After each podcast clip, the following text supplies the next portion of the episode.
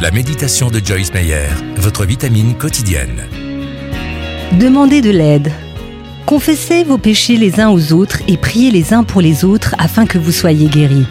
Quand un juste prie, sa prière a une grande efficacité. Jacques 5, verset 16.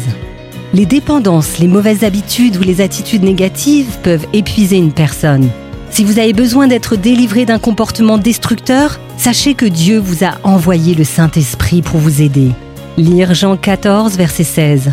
Exposez votre problème à Dieu et priez-le de vous délivrer. Peut-être qu'il vous demandera de confesser vos fautes à d'autres croyants qui pourront prier pour vous.